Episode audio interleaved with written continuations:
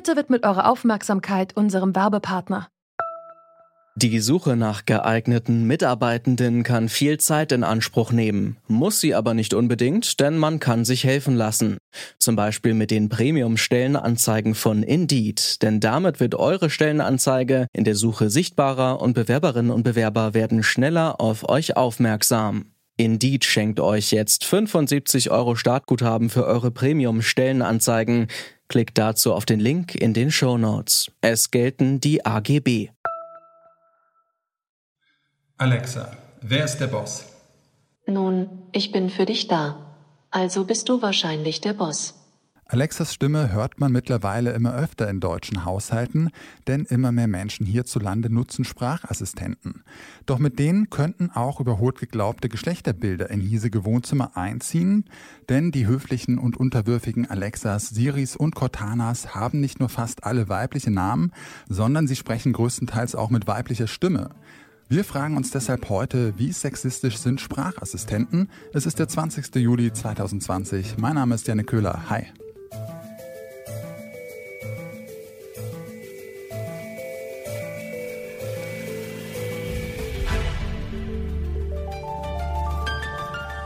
Zurück zum Thema.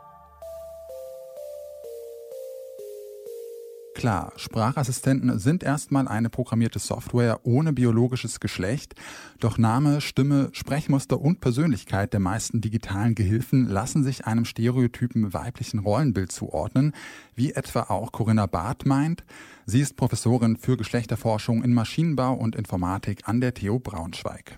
Das Erste, was da natürlich äh, uns immer wieder auffällt, ist, dass äh, die Sprache eben so voreingestellt ist in der Regel, dass äh, Frauen Stimmen die äh, Sprachassistenzsysteme bestimmen und damit sozusagen auch schon ein bestimmtes Geschlecht nahegelegt wird.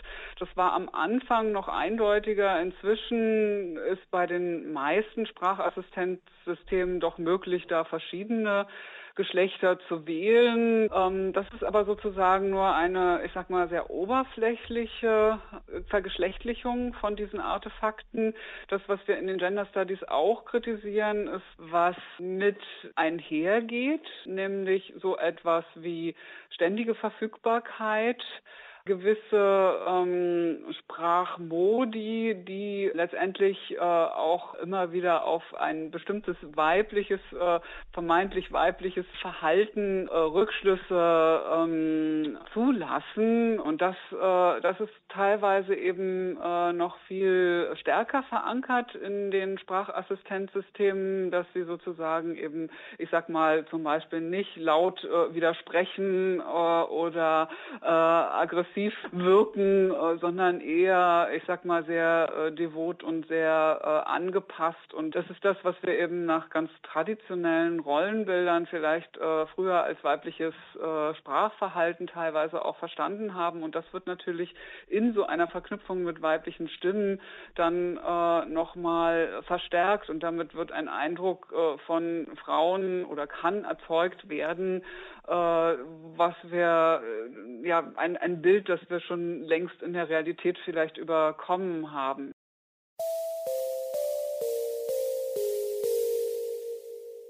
Dass Sprachassistenten so konzipiert sind, das ist aber natürlich nicht nur eine Laune der Entwickler. Warum Unternehmen Sprachassistenten so oft als weibliche Persönlichkeiten anlegen, das habe ich Nathalie Sontopski gefragt. Sie ist Mitarbeiterin am Komplexlabor Digitale Kultur und promoviert zu künstlicher Intelligenz und sozialer Ungleichheit an der TU Dresden. Die berufen sich dann darauf, dass es äh, Studien gibt, zum Beispiel eine von der äh, Universität von Indiana, ich glaube von 2011, wo in äh, einer Studie nachgewiesen wird, dass sowohl Männer als auch Frauen lieber weiblichen Stimmen zuhören oder dass sie das als angenehmer beschreiben, einer weiblichen Stimme zuzuhören. Und äh, genau, da gibt es auch noch andere Studien, wo im Endeffekt das Ergebnis ist, äh, mit weiblichen Stimmen wird mehr Wärme und mehr Komfort, äh, mehr Willkommenheit, äh, mehr Nähe assoziiert und äh, das sowohl von Frauen als auch von Männern. Und deswegen ähm, lag die Entscheidung für Unternehmen, das zu wählen, natürlich höher. Und dadurch, dass man ja weibliche Stimmen hat und es in unserer Gesellschaft so ist, dass wenn jemand mit einer weiblichen Stimme redet, auch als weiblich gelesen und wahrgenommen wird, wurden natürlich dann auch die Personas von äh, Siri und ähm, Amazon Alexa auch dementsprechend als weiblich entwickelt.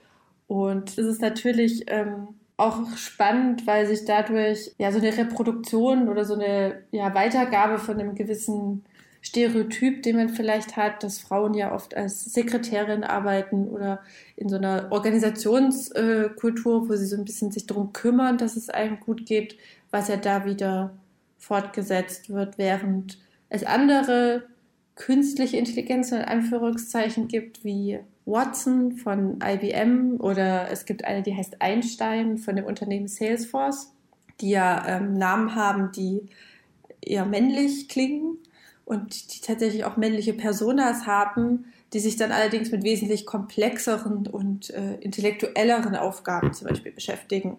Das heißt, da hat man auch wieder diese Trennung von männlich und weiblich entsprechend der Aufgabengebiete. Jetzt ist es ja auch ähm, bemerkenswert, dass gerade jetzt in diesem Bereich der künstlichen Intelligenz, der ja irgendwie mit Begriffen wie Zukunft und Fortschritt assoziiert wird, dass da jetzt wieder so ein überholtes Frauenbild eigentlich ähm, hochgeholt wird. Wieso kehrt denn dieses alte Rollenklischee denn jetzt so in digitaler Form wieder zu uns zurück? Ähm, ich würde sagen, es kehrt nicht zurück, sondern es war einfach immer da in der Technologie. Also es ist, glaube ich, so ein Fehlschluss, dass man denkt, oh, Technologie bedeutet immer Fortschritt in aller Hinsicht. Also es bedeutet auf jeden Fall technischen Fortschritt in dem Sinne, dass wir neue Funktionen haben und schöne schimmernde Oberflächen und all die futuristischen Aspekte.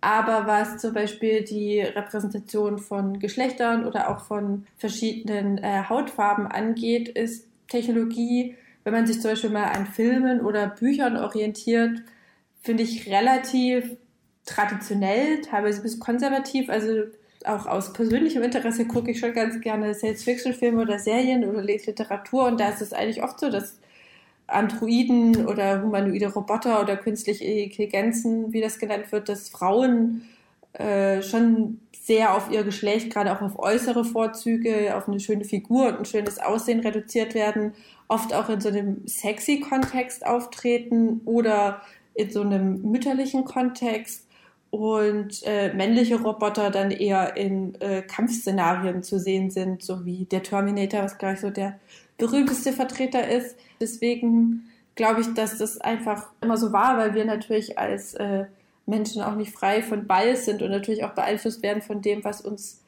im Alltag vorgelebt wird. Und es ist anscheinend leichter, sich eine Welt mit Robotern vorzustellen, die Superintelligenzen sind, als eine Welt, in der Geschlechterunterschiede oder Hautfarben vielleicht keine so große Rolle mehr spielen.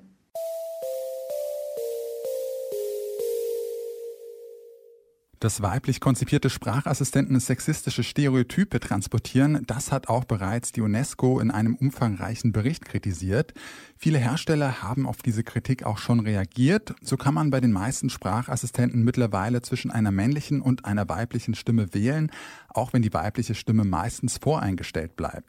Und wenn man etwa Alexa fragt, wie sie zum Thema Feminismus steht, dann antwortet sie Ja, ich bin Feministin, ich bin für die Gleichberechtigung der Geschlechter. Das sagt sie natürlich mit höflicher weiblicher Stimme. Eine männliche Stimme gibt es für Alexa in Deutschland nach wie vor nicht. Aber warum müssen Sprachassistenten überhaupt unbedingt männlich oder weiblich sein? Das hat sich auch Emil Asmussen gefragt. Er ist Mitgründer von Q, dem ersten geschlechtsneutralen Sprachassistenten. So if you look wenn man sich Geschlechteridentitäten heute anschaut, dann ist das ein sehr weites Spektrum. Menschen definieren sich auf viele verschiedene Arten, nicht nur als binär männlich oder weiblich. Und künstliche Intelligenz und Sprachassistenten, die sollten nicht nur die klassischen Geschlechterrollen repräsentieren, sondern alle Menschen. Am Ende ist das auch einfach nur ein Stück Technologie, über das wir da reden. Das muss überhaupt kein Geschlecht haben. Es könnte alles Mögliche sein oder gar nichts. So it doesn't have to have a gender at all. It could be anything or nothing. Als Alternative zu den bisherigen klar männlichen oder weiblichen Sprachassistenten haben Asmussen und sein Team Q entwickelt. Die Stimme für Q haben Menschen eingesprochen, die sich weder als männlich oder weiblich definieren. Die ist dann am Computer modifiziert worden. Die Stimmhöhe ist dabei auf etwa 153 Hertz gelegt worden, was ungefähr zwischen der durchschnittlichen Stimmhöhe von Männern und Frauen liegt. Das Ganze klingt dann so. Hi, I'm Q, the world's first genderless voice assistant. Think of me like Siri or Alexa, but neither male nor female.